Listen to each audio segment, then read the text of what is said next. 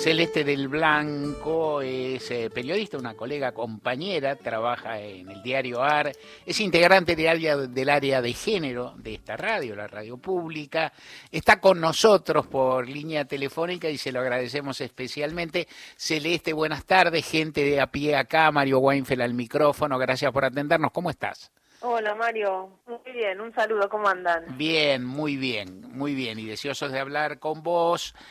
Eh, en general, por, muchas cosas, pero en particular por un artículo muy interesante que publicaste en Diario AR eh, hace poco y en el cual te referís al mundo, a uno de los mundos a veces eh, poco conocido por muchas personas del común y a veces poco conocido por autoridades, por académicos de fuste, por periodistas, que es el mundo de la economía popular. Y vos has hecho un abordaje que me parece muy interesante y me parece muy valioso y que me gustaría recorrer contigo. ¿Qué es esto? Arranquemos de algo. Vos contás acá, uno lo sabe, pero parte del público nuestro puede no saberlo, que hay un registro nacional de trabajadores y trabajadoras de la economía popular, RENATEP. Contanos eh, con, la, capacidad de síntesis que puedas tener, qué es esto y cuántas personas aproximadamente se registraron allá como trabajadores, pues, o trabajadores de la economía popular, digamos, durante un lapso más que más o menos coincide con el del gobierno del presidente Alberto Fernández. Claro, bueno, el registro, de, el RENATEP es esto que vos decías, ¿no? El Registro Nacional de Trabajadores y Trabajadoras de la Economía Popular, justamente que lo que tiene en cuenta son a estas personas que trabajan, pero que sus trabajos no están formalizados, ¿no?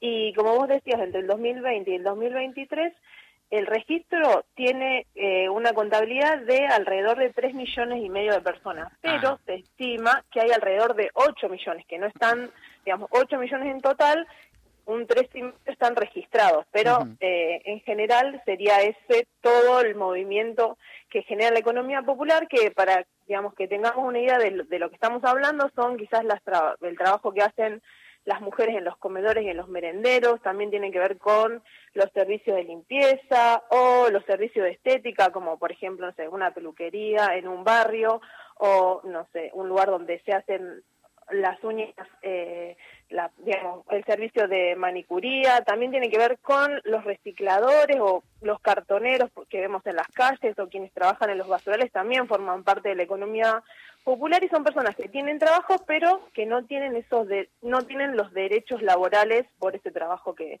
que están realizando. Y algo de lo que hablábamos en la nota es que es como una población muy joven la que trabaja eh, dentro de la economía popular, porque es alrededor del 44% de las personas que están ahí tienen entre 18 y 29 años, y el promedio de edad es de 33 años. Entonces es ahí que, que empezamos a indagar un poquito para, para conocer también a quienes estaban interpelar, eh, interpela a Miley con su discurso.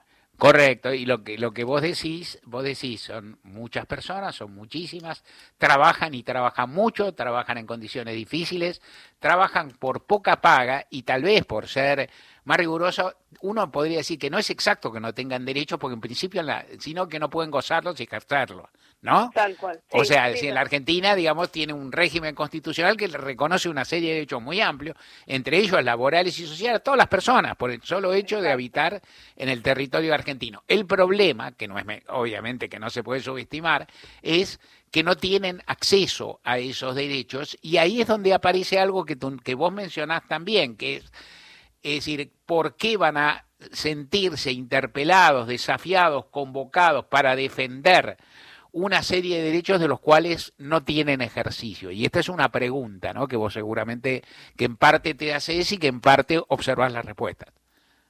Claro, sí, no tienen, me refería a no tienen claro, no, no, está muy bien.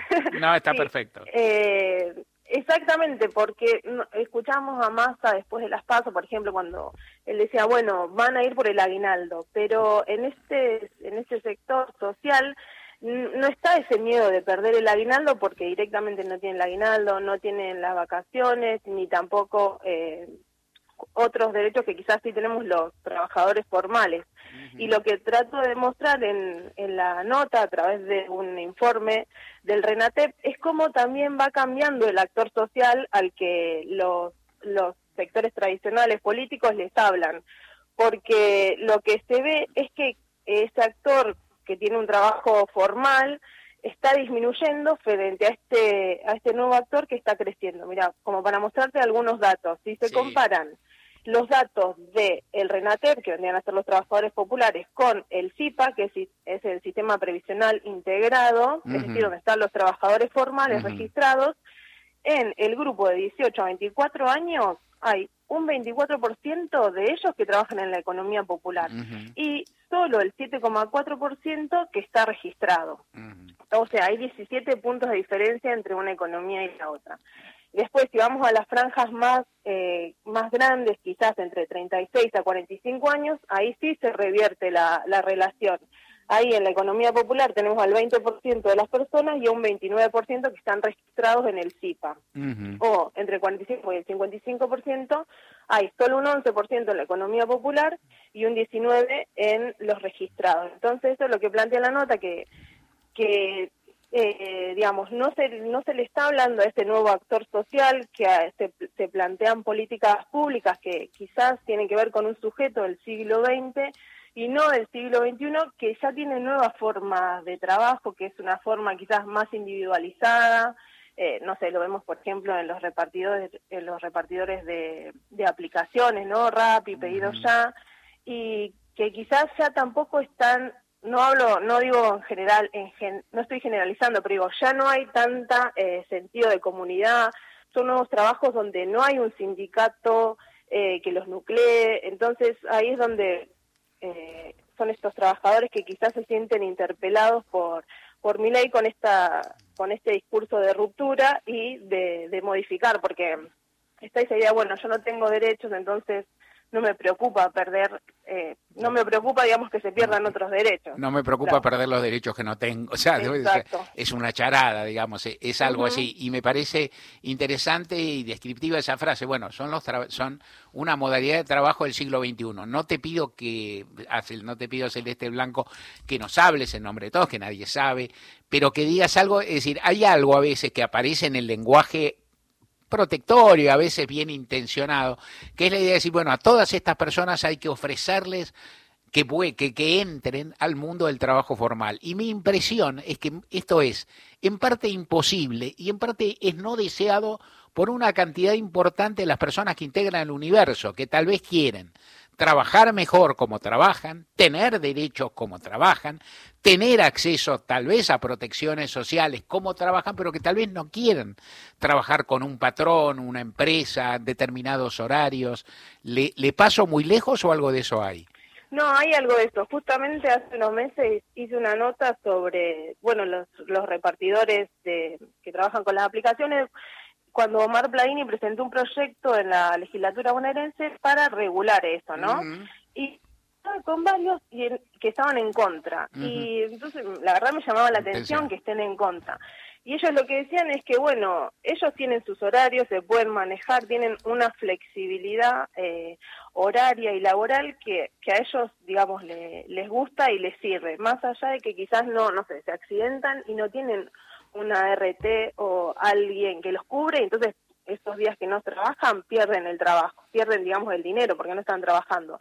Pero sin embargo, hay algo ahí de, de esa eh, libertad para moverse en, a horarios que, que sí, digamos, tiene, tienen eco en estos trabajadores, en estos trabajadores informales.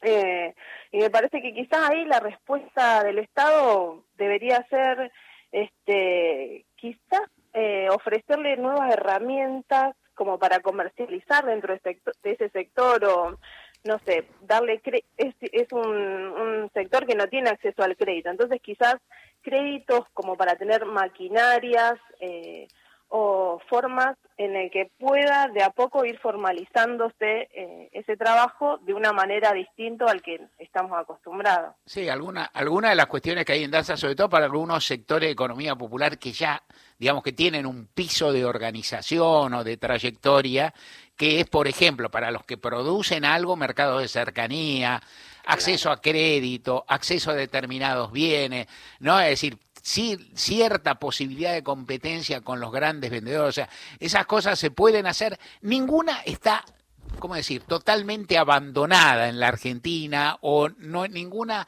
ninguna sería una plena novedad, pero no ha habido una fuerza en ese sentido y a veces no hay quienes las impulsan dentro de los equipos de gobierno. Celeste El Bianco, colega que trabaja en Diario Bar y acá en nuestra radio pública, muchas gracias por haber estado en tu casa. Un abrazo grande. bueno, gracias Mario, un abrazo.